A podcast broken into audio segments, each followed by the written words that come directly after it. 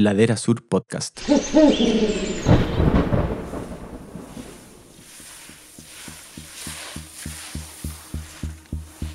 Cuando uno va a un salto y como que realmente que hay un momento en que uno está suspendido en el aire, un salto bien hecho, como caer perfecto, es como una sensación única y también como la adrenalina de estar ahí haciendo algún truco y como hacerlo perfecto, que te salga bien, sentirse bien, superar los miedos, superar, superar también a uno mismo, porque un montón de veces pasa que hay un montón de cosas que hago ahora que yo me acuerdo cuando era más chica pensando en que nunca en mi vida iba a hacer una cosa así que yo no era capaz y de ahí como uno va avanzando, avanzando y se va superando y de la nada uno está haciendo cosas que capaz nunca creíste que eran posibles. Nada, se siente, sí, como superación y adrenalina, es mezcla de cosas.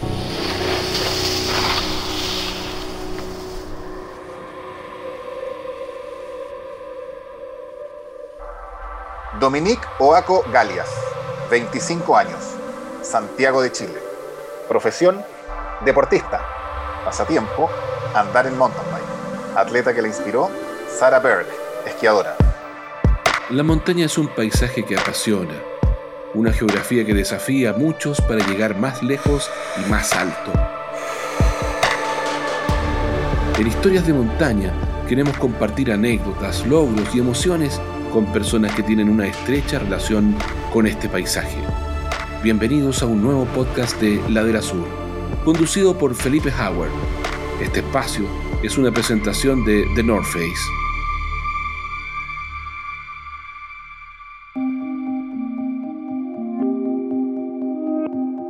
Hola a todos nuevamente, estamos aquí en otro capítulo de Historias de Montaña para seguir compartiendo anécdotas anécdotas que nos inspiren y que nos acerquen a este paisaje que muchas veces se tiñe de blanco, que nos encanta. Y hoy nuevamente estamos desde el mundo de la nieve, desde el mundo del esquí. Queremos conversar tranquilamente, relajadamente con una destacada esquiadora nacional, ha estado en dos Juegos Olímpicos, dos X Games, entre muchas copas del mundo, con Dominique Oaco, que vive rodeada de nieve desde pequeñita. Su mundo es el esquí, su mundo es la montaña. Así que Bienvenida Dominique, feliz de que estés con nosotros en este podcast Historias de Montaña. Hola, ¿qué tal? Muchas gracias por tenerme en este podcast tan bueno. Súper, además ahora tú llegaste a Chile hace poco, Dominique, tú haces habitualmente las dobles temporadas, o sea, vives en la montaña propiamente tal, ¿o no? Sí, llegué ahora a Chile hace como un mes y medio, estuve como cinco meses más o menos dando vueltas por diferentes países y diferentes lugares. Y sí, pues, hago doble temporada que tengo 16 años y llevo 10 años sin pasar un verano en, en Chile. Así que un montón. ¿Qué fue lo que te enamoró de la montaña? Mm, el principio, cuando era bien pequeña, partí como que partí esquiando cuando tenía dos años y medio. Eh, entonces fue una cosa como más familiar al principio. Siempre esquié con mi abuela, con, con toda mi familia y era una cosa así más familiar al principio. De ahí de a poco me fui, me fui enamorando un poco de lo que era estar ahí en la montaña, esquiar, la velocidad. Cuando tenía 13 años me metí a hacer freestyle, que ahí eso me cambió totalmente mi perspectiva de, del esquí y ahí empecé a ver lo que era saltar, estar, eh, hacer trucos, que obviamente al principio era, no era muy buena, pero ahí fui mejorando. Y en e, ese, momento fue donde empecé ya como yo, como aparte de mi familia, como estar más interesada en lo que era todo el mundo de la, de la montaña como personalmente.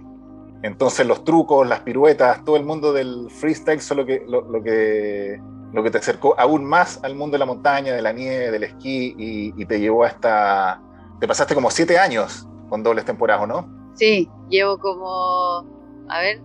no, llevo más, como casi diez años, este se va a ser mi décimo año de hacer dobles temporadas. Y nada, al principio cuando yo era, cuando era chica y, y esto de hacer doble temporada era como un sueño en ese momento. Me acuerdo el primer año que, empecé que quería ir afuera a, hacer doble temporada. Ese año habían varias competencias en Chile que bueno, fue como un poco de la nada, pero gané todas las competencias en las que competí ese año y yo estaba tan fascinada con ir a esquiar que, que todo lo, que gané en, esas competencias se lo pasé a mis papás diciéndoles que por favor, por favor me mandaran, me dejaran ir a esquiar afuera en el verano. ¿Y por qué dices gané de la nada? ¿No te lo esperabas? Sí, no fue, fue, no me lo esperaba, como que nadie se lo esperaba, fue como que, porque recién había partido a hacer el freestyle y la verdad que al principio no era muy buena. Y ese año, nada, me fui a, fui a unas competencias, me acuerdo que era una competencia de Roxy, después y que llegué ahí, nadie, ni yo tenía fe de que me iba a ganar y justo aprendí unos trucos nuevos y, y nada, fui a este evento y de la nada gané, no lo podía creer, llegué a mi casa así con un cheque, que era chico igual, pues tenía como 15 años, entonces yo estaba ahí ultra fascinada y era como mi oportunidad para poder ir a esquiar afuera, que era como el sueño que tenía en ese momento. Así que ahí insistiendo, insistiendo y todo lo que gané en esta temporada se lo pasé a mis papás, estoy diciendo como este es todo mi aporte que yo puedo dar para por favor que me manden a esquiar afuera y ahí cuando y ahí fui a esquiar a, Estados Unidos y ahí es otra cosa mm, como llegáis a otro nivel de salto, todo mucho más grande, hay muchos más tipos de rails, entonces como que ahí es donde realmente empecé a conocer como ese otro lado de, de como más, mucho más extremo todavía de lo que era toda la montaña. Y entraste en el mundo de las competencias, desde el refugio Farellones. ¿Qué, qué significa el refugio Farellones para ti? Yo vi unas imágenes como muy bonitas, un ambiente muy familiar, esos refugios antiguos de Farellones tipo Casa A. ¿Qué significa para ti ese refugio? Cuando yo era chica nosotros nunca tuvimos un refugio. Eh, mis papás eran tan entusiastas que eh, subíamos por el día o de repente en las vacaciones de invierno cuando podían arrendaban alguna, alguna casita, algún refugio por, no sé, una semana o dos semanas, pero siempre todo, todo mi, mi familia súper motivada por, por, ir a esquiar, mi, mi abuelo, mi bisabuelo, incluso tengo una foto de mi bisabuelo ahí esquiando, randoneando en, nevados de Chillán, hace, no sé qué, no, ni siquiera sabría qué decirte qué año. Entonces siempre fue una cosa así como de motivación familiar y como nosotros estábamos ahí siempre y mis papás eran tan fanáticos que eh, ya más adelante, cuando yo ya, ya, había empezado a hacer freestyle y todo, como que ya estaba ahí yendo todos los días a, esquiar, o sea, todos los fines de semana que podía ir a esquiar. Después de eso fue cuando tuvimos el refugio. Entonces, desde ese momento ya como que era mi, mi, mi primera o segunda casa. Mi primera casa era en Santiago porque tenía que ir al colegio, pero donde más tiempo pasaba si no era la montaña. Y tu bisabuela era muy fanática para, para, el esquí también, y del mundo de la nieve. Tu abuela, perdón. No, sí, pues mi abuela, hoy sigue esquiando y le encanta ir a las competencias. Es muy motivada y esquía súper bien. Eh, no te puedo decir los años que tiene porque está prohibido, pero... pero dato secreto. El, el, dato secreto de la familia, pero es así increíble que sigue esquiando y va va a competir, así que ella siempre está ahí acompañando. ¿Cuál es tu mejor recuerdo de las montañas? Tú has estado en un montón de lugares, lugares preciosos en Europa, en, Estados Unidos, en Nueva Zelanda. No te voy a decir uno, pero cuéntanos uno, dos, tres recuerdos de montaña que tú dices, mira, aquí me sentía plena. A ver, déjame pensar. Eh, hay un centro de esquí que fui hace mucho, hace varios años, que se llama Los Tres Valles, que queda en Francia. Y este centro de esquí es el más grande del mundo y yo, no, yo como que trato de explicarle a la gente lo, más lo, lo grande que es, pero como que es casi inexplicable si uno no está parado ahí, porque es tan grande, tan, tan grande que si uno se despierta lo, lo más temprano que uno puede despertarse para partir esquiando y es la primera persona en, subir en subirte al nivel, no podéis ir hasta el otro lado y volver en el mismo día, tenéis que ir hasta el otro lado y te tenéis que quedar a dormir allá porque es tan lejos que no, no te da el tiempo para ir y volver. Eh, como que suena así como un poco loco, pero es real. Y bueno, y ahí me, acuerdo un día que nos tocó así un día horrible, como todo eh, nublado, esos días que no queréis ni estar afuera, no se veía nada, todo una luz así plana, no se, no se veía nada. Y agarramos una, una góndola que te llevaba a la punta del cerro y el momento así que casi donde las últimas dos torres, uno llegaba arriba, arriba de la nube y estaba así toda una vista donde se veían como la punta de los cerros más altos de esa zona de Francia y se era así totalmente increíble. Y acá en Chile, más allá de que Valle Nevado sé que es como tu segunda casa, tu patio de entrenamiento, por decirlo de alguna manera, pero, pero momentos de ese tipo como el que describes en Francia, ¿qué momentos así tienes aquí en los, en los Andes centrales o más en el sur? Últimamente, o sea, lo último tiempo que yo me puedo acordar, en donde más he estado, es en la zona central, porque como siempre estoy entrenando y ahí, ahí siempre están los, los saltos y el parque, entonces tengo que estar más en, en esta zona, pero por ejemplo el año pasado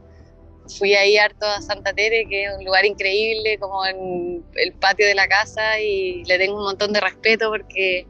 para mí fuera, fuera de pista y, todo el tema de las avalanchas y como el peligro, como que algo que le tengo un montón de respeto. Y fui a hacer hoy una línea con unos amigos, que era la Super S, que me imagino que varios saben cuál es, que, no sé, más que nada como que yo estando para ahí, me dio como fue el momento que más susto yo creo que he tenido parada en la montaña, como porque sabía que estaba en un lugar como súper expuesto y como era como una placa bien grande de nieve nueva, ninguna, ninguna huella. Y sabía que como en, el lugar donde estaba,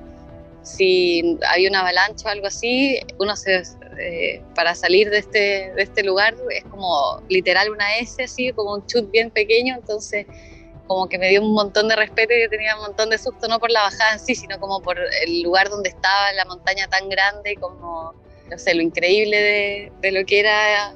Y, bueno, está ahí al lado de lo que uno esquía todos los días, pero como no había tenido la oportunidad de ir antes, como increíble lo que uno tiene en, en la puerta de la casa, más o menos. Sí, pues de hecho muchos esquiadores así cuando hablan de Santa Tere hay casi una como una conexión mística con este lugar tan cercano y que está aquí, como que mucho, mira, para mí Santa Tere es un universo. Sí, no, que es tan grande que eh, realmente como que uno no, bueno, yo tampoco hago tanto freeride como para conocerlo mucho, pero cada vez que voy no, me sé,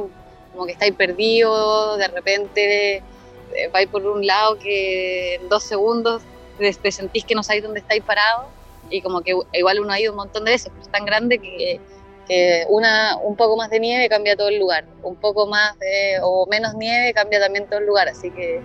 ahí hay que tenerle harto respeto a lo que es fuera de pista.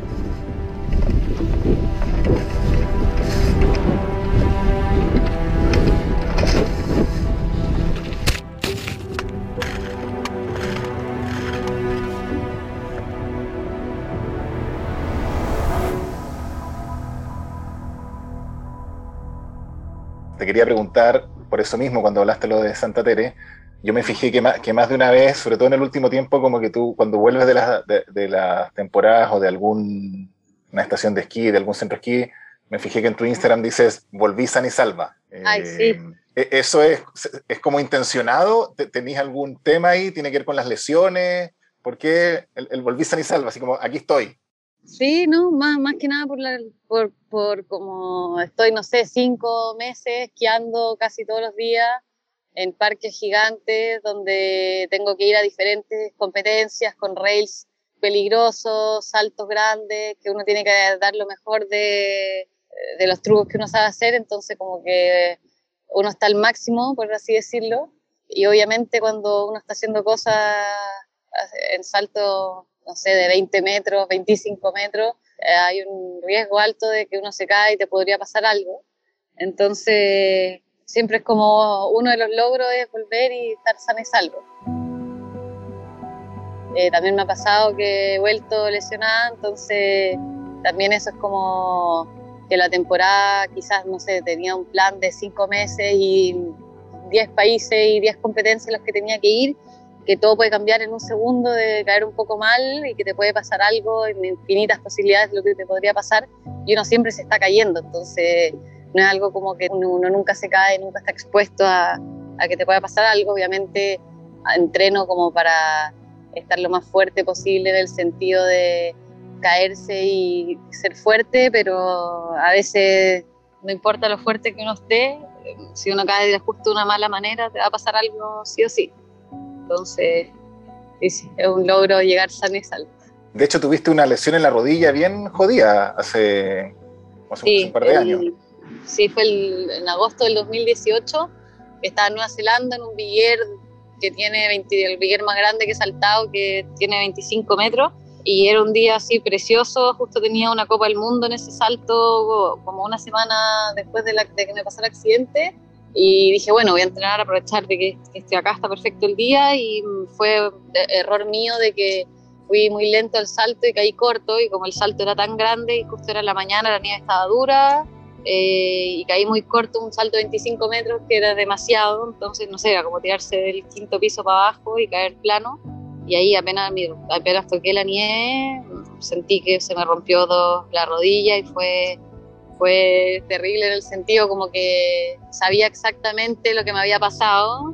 y también como romperse la rodilla, el ligamento, es como lo más típico que te pasa esquiando, como que también sabía que era un montón de tiempo y ahí todo cambia de un momento a otro, en vez de competir y seguir con la temporada y los planes que tenía para toda la temporada del hemisferio norte, en un segundo se cambió, me vine a Chile operada y no y me demoré 11 meses en poder esquiar la primera vez porque fue grande mi lesión y, y me costó mucho empezar a ganar musculatura de nuevo, entonces fue súper largo y, un poco frustrante en ese sentido. Pero ya estamos sanos y salvos. Y después de esos 11 meses, ¿cómo retomáis la confianza? Pensando en... sí, pues esa es la parte más difícil porque mm, igual al principio cuando volví a esquiar como que no estaba al 100%. Por ejemplo, me fui el 2019-2020, la temporada, esa temporada, me fui a Estados Unidos a esquiar y cuando ya estaba de vuelta saltando, pero con mucho más susto que lo normal, pero igual me dolía la rodilla, cosa que no me podía como poner el esquí, así como apretar la fijación para abajo para que se me ponga el esquí. Eh, no lo podía hacer si no me ayudaba con la mano porque me dolía la rodilla hacer esa fuerza. Entonces pensar cómo estar también en salto grande, como que no estaba en mi mejor momento eh, y también tenía susto, entonces, y nada, eso lo va trabajando uno con, con darte cuenta que te puedes caer, que podéis resistir, que estáis bien de nuevo, pero para eso igual cuesta tener la confianza de ir a saltar algo y decir, chuta, si caigo corto me voy a romper de nuevo o voy a estar bien. Y ahí uno de a poquito te va a ir dando cuenta que todo el trabajo y la kinesiología infinita sirvió y que uno está fuerte de nuevo. Pero eh, también la parte psicológica ahí afecta un montón. Ahí están los 11 meses de recuperación. Sí, no, al final fue más tiempo. Sí, fue más tiempo al final porque a los 11 meses me puse los esquís, pero podía esquiar así por la pista súper súper tranquilamente y ahí para poder estar saltando otra vez, eh, más tiempo que eso, pero ahora que ya estuve toda esta temporada esquiando de nuevo y compitiendo, y me caí, me caí corto, caí largo, de todo y mi, mi, rodilla funciona bien. De repente tenía uno que otro dolor, pero nada preocupante.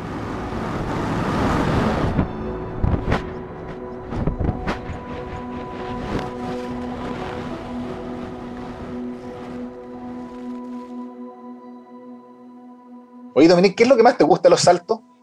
Oye, difícil, difícil la pregunta, porque como que difícil también transmitir lo que se siente, pero bueno, cuando uno va a un salto y como que realmente que hay un momento en que uno está suspendido en el aire y un, un, salto bien hecho, como caer perfecto, es como una sensación única y también como la adrenalina de estar ahí haciendo algún truco y como hacerlo, hacerlo perfecto, que te salga bien, sentirse bien, es como una cosa única que, sí, no sé cómo, cómo comunicarlo muy bien, pero nada, esto como superar los miedos, superar, superar también a uno mismo, porque un montón de veces pasa que hay un montón de cosas que hago ahora que yo me acuerdo cuando era más chica pensando que nunca en mi vida iba a ser una cosa así, que yo no era capaz. Y de ahí como uno va avanzando, avanzando y se va superando y de la nada uno está haciendo cosas que capaz nunca creíste que eran posibles y, y uno se va así superando, así que nada, se siente, sí, como superación y adrenalina, es mezcla de cosas. Claro, esa sensación del vuelo cuando saltáis, cuando estáis suspendida, que es lo que probablemente es muy difícil de describir si es que, si es que no estáis ahí. Sí, pero nada, al final estáis haciendo una cosa como desafiando un poco la gravedad, no sé, estáis en el aire, cosa como que no es tan natural, pero también súper controlado, entonces como que se vuelve natural, o quizás no tan natural del ser humano o para uno. Oye, Dominique, y así como te preguntaba delante, como esos momentos de plenitud, como más,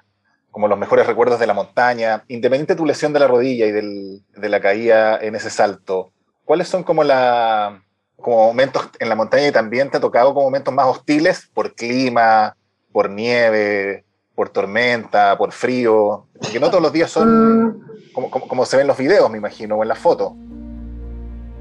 Sí, no, o sea, siempre nos toca distintas cosas. Es que yo, yo tampoco como que yo creo que lo, que me estáis preguntando es como más relacionado si me ha tocado alguna cosa como media extrema por el clima, pero, pero en general... No me, no, me, refiero a eso, así como cuando uno dice, mira, los recuerdos bonitos. Sí, no, los recuerdos... Sí, o sea, siempre hay cosas que, que, o sea, uno siempre muestra como lo, lo lindo y la parte bacán, pero, eh, no sé, por ejemplo, hay un montón de veces que uno llega a un evento y te toca una tormenta enorme y ahí como que es los atletas luchar contra como lo podemos hacer o se tiene que cancelar, pero cancelar significa que, no sé, eh, viajó todo el mundo a un país, a, lejísimos cada uno de su casa y como para que se cancele el evento, entonces como que ahí entra lo de lo de es seguro, no es seguro y uno como atleta también está como inseguro, pero, pero también una decisión de, de uno mismo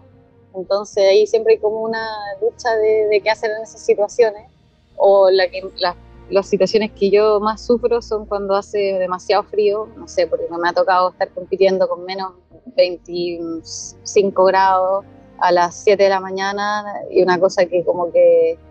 está ahí realmente muerto de, muerto de frío, como más allá de tener frío, como que está ahí congelado y tenés que estar ahí, no te puedes ir a ningún lado porque tenéis que competir, te toca saltar y hacer tus mejores trucos y no sabéis cómo hacer para estar más, como más ahí calentito. Y esa, y bueno, y también realmente como lo que más me acompleja a mí en muchas situaciones, como llegando a cada evento, uno tiene un parque nuevo y en este parque nuevo tenéis saltos que nunca he saltado, rails que nunca he hecho, un montón de veces hacen, no sé, si uno se cae, se cae un hoyo de dos metros, o si uno hace un rail mal, choca ahí con otro, entonces como que es ese momento de como que una vez que como desafiarse a sí mismo y como el susto que uno puede tener naturalmente porque es algo peligroso y sabéis que lo tenéis que hacer porque vais a tener que competir en eso y hacer trucos arriba de eso y nada, al principio uno llega, a mí me pasa harto que como que llega un evento y como que esos primeros momentos estáis súper como medio estresado y nervioso por, por la situación de que tenéis que hacer algo que capaz normalmente uno no haría, pero por la situación en la que de conferencia lo vaya a tener que hacer igual. Así que es como una pelea psicológica. De hecho, el, cuando te hacía la pregunta, estaba justamente pensando en ese, en ese tema de, oye, estoy en una competencia y hay 20 grados bajo cero y tengo que rendir y tengo que estar bien, más que en temas como de de riesgo, cosas extremas, sino que justamente e, ese ejemplo que me dais eh, es como lo que te estaba preguntando, como esos momentos, claro, no está todo tan confortable y tengo que salir a competir igual. ¿Dónde fue que tuviste que, que, competir a las 7 de la mañana con 26 grados bajo cero? Ay, una vez en Copper, ahí en Estados Unidos. Pero no sé, igual hay varios eventos, siempre hace frío en diferentes lugares. Por ejemplo, cuando fui a una competencia en Quebec, habían como menos, menos 30, pero no, sé por qué me acuerdo de que ese otro fue tan terrible, pero, pero ahí también tenéis que estar ahí entrenando por, no sé, un par de horas saltando y, tenéis que estar ahí, pues tenéis que competir y, practicar y hacer tus runs. Entonces no te queda otra que como que dar lo mejor en una situación que capaz no estaría ni afuera.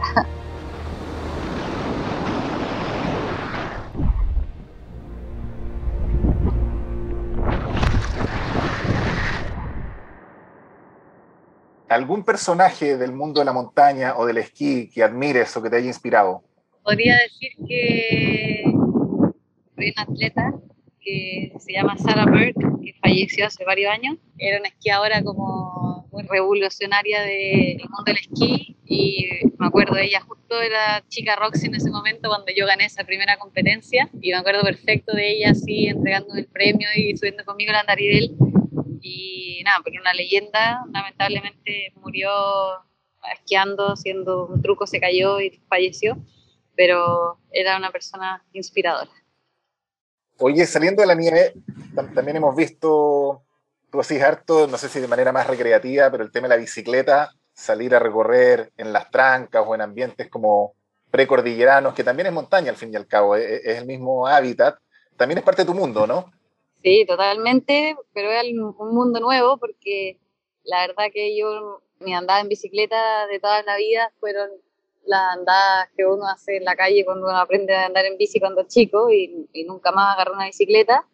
Bueno, y hace como un poquito, un poco más de un año, fui con uno, unos amigos ahí al cerro a andar en bici con una bici de esa típica que uno tiene en la casa ahí toda oxidada.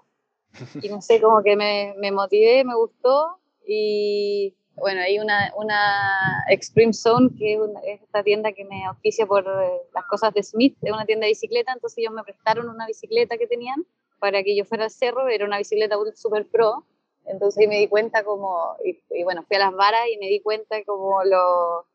lo bacán que era poder bajar rocas y el cerro en bici, y ahí como que me enamoré un poquito de la bici, así que me compré una bici y desde abril yo diría que del año pasado que, que tengo mi propia bici, que empecé a andar y, y, he andado todo lo que, lo que se puede mientras estoy acá en Chile y, y el esquí también me ayudó mucho como a, a, como no partir de cero quizás porque uno tiene como la, no sé, la sensación de, de bajar por la montaña, dónde tener el peso si uno está bajando una roca o alguna cosa así. Entonces eso me ayudó harto para, para no sé, no, no partir como de cero.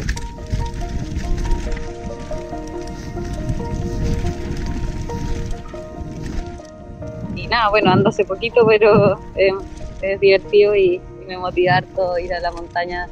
a explorar y llegar ahí en bicicleta a la punta del cerro y de ahí bajar por donde sea. Pero exacto, además como te decía, como en este podcast estamos hablando de historias de montaña y uno revisa tus imágenes del último tiempo en bicicleta, el complemento de la montaña para la nieve cuando no hay nieve, salir a hacer deporte, también hay, hay un universo que se abre ahí. Sí, no, de todas maneras, y se puede llegar a, a lugares increíbles, bueno, esquiando, andando en bicicleta, eh, no sé, yo no soy muy buena para correr ni nada, pero hay junto con, con Team North Face, que tiene unos tremendos atletas de unos que les gusta ir a correr por la montaña, que yo lo encuentro totalmente increíble y algo como, como muy lejano a lo que a mí me pudiera gustar, porque también he hecho otras cosas en mi vida nomás, pero diferentes formas nomás de toda esta gente motivada que le gusta ir a explorar y llegar a, lugares donde uno no llegaría normalmente y, estar ahí metido en la mitad de la naturaleza es único y me imagino que todos, todos buscan un poquito lo mismo, como estar ahí conectado con la naturaleza.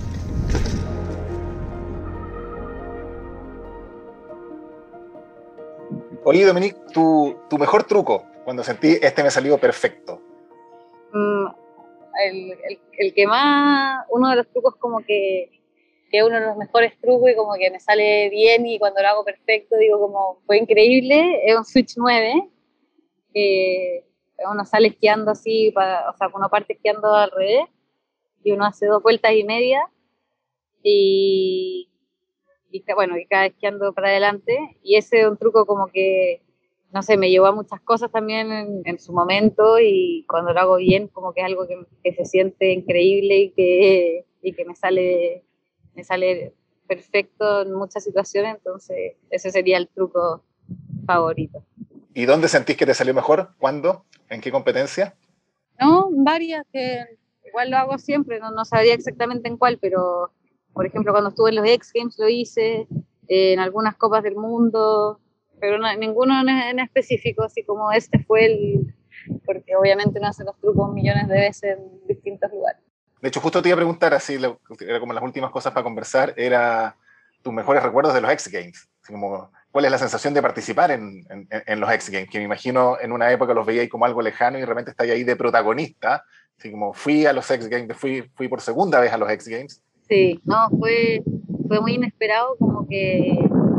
justo ese año eh, me fue muy bien en todas las competencias de Big todas todas las copas del mundo que fui tuve buenísimos resultados, entonces estaba en Estados Unidos en otro evento, nada que ver, y justo faltaba una semana para los X Games y, y nada, me llegó ahí un mail como de la nada, como está invitada a los X Games y, yo era como suplente al principio, porque ya tenían a todos los invitados, que son, invitan solamente a ocho personas. Entonces, en vez de irme a no sé dónde, que tenía que ir a Europa, no sé qué, me subí un auto con todos los del equipo sueco, que ellos también estaban ahí invitados, y manejamos dos días y llegamos allá a para los X Games. Y bueno, el primer día que estuve ahí justo se lesionó una de las chicas que competía, así que yo al, primer primer día ya sabía que sí iba a competir sí o sí. Y nada, estar ahí eh, es una cosa como única, donde, una, donde primero nunca me imaginé que iba a estar. Era como algo, el sueño de todos que ahora estar en los X Games. Y, y nada, estaba ahí con, con bueno, los, los, atletas son los que veo en todas las competencias de todas las Copas del Mundo, así que eso era medio parecido, pero, pero nada, toda la situación de estar en los X Games, este salto perfecto que tenían armado, eh, subía en moto de nieve, eres como el atleta, bueno, todos los atletas son como que estáis ahí, ya lo lograste todo, eres una de las ocho personas del mundo que invitaron, así que esto totalmente un logro que, que estar simplemente parado ahí, así que no, fue experiencia única, increíble. ¿Y comparado con los Juegos Olímpicos? X Games, Juegos Olímpicos, muy distintos uno de otro? Sí, no, son totalmente otra cosa. Los X Games es una fiesta de los países del deporte, donde, eh, bueno, tenéis millones de, millones de atletas de todos los países, como que ahí uno está más como representando al país que realmente como por uno mismo, ¿cachai? O sea, sí por uno mismo, pero está ahí con otra gente de tu equipo, eh, como compartís con atletas de todo el mundo, entonces es un poco diferente. También, no sé, un evento que hacen cada, cuatro, años, entonces como que llegar ahí a, los Juegos Olímpicos como todo un camino muy largo, pero no sé, por ejemplo, eh, eh, llegar a los X Games es más difícil que llegar a los Juegos Olímpicos porque a los X Games como que no existe una clasificación. Simplemente la gente organizadora del evento tiene que creer que eres una de las ocho personas que está quedando mejor en el mundo para invitarte y, quererte tener ahí. Y, en, y los Juegos Olímpicos una clasificación como por país y con un montón de reglas y es distinto. Pero no, son dos cosas totalmente distintas y las dos totalmente memorables y únicas. Además, Juego Olímpico, no puedo no preguntarte lo que significa llevar la bandera de Chile, porque encima te tocó ser abanderada muy joven. Sí, fueron los primeros Juegos Olímpicos y me, eligieron como la banderada, que fue totalmente un honor. Y nada, y aparecer ahí en la ceremonia de apertura, que es un estadio gigante y donde uno pasa por como el protagonismo de, de salir por abajo y estar todo el mundo mirando y cada país celebrando de haber llegado ahí con sus atletas, con, sus entrenadores, entonces, eh, nada, y ser la persona que está llevando la bandera, la única persona, eh, también una cosa totalmente eh, única que me imagino que muy, muy poca gente en el mundo lo vive, así que muy agradecida de haber podido ser la bandera. O sea, me imagino además la chochera y el orgullo de tu abuela de tu familia, pero sobre todo de tu abuela esquiadora en ese momento ha sido máximo. Sí, pues ahí estaba ella, no se pierde, no se pierde una.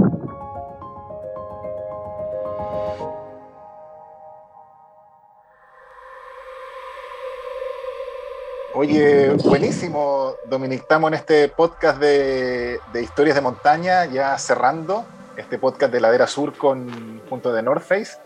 en este capítulo desde el mundo de la nieve nuevamente, un paisaje propio de la montaña, eh, y en el mundo de, la, de las competencias con, con, Dominique, de, lo, de, los saltos, de las piruetas, de los trucos, de los Juegos Olímpicos, de los X Games, eh, parte de las historias de montaña que estamos tratando de contar en, en Ladera Sur para inspirar, para conectar a la gente con la naturaleza, con estos paisajes que efectivamente a, a muchos nos motivan muchísimo. Así que muchísimas gracias, Dominique te deseamos lo mejor en la próxima temporada, en tus siguientes dobles temporadas. Gracias. Seguir representando y, perfeccionando todos tus trucos y tus piruetas. Sí, pues ahí va, eso es lo que estoy trabajando todos los días y gracias por tenerme en este podcast. Eh, estaremos ahí conversando de la montaña prontamente. De hecho, estarás en la montaña prontamente ahora que están cayendo ya, se está cubriendo de blanco de a poquitito. Así que gracias, gracias de nuevo, Dominique. Gracias a ustedes. Pronto nos volvemos a encontrar en un nuevo capítulo de Historias de Montaña, un podcast de Ladera Sur, con la conducción de Felipe Howard. Este espacio es una presentación de The North Face. Encuéntranos en Spotify.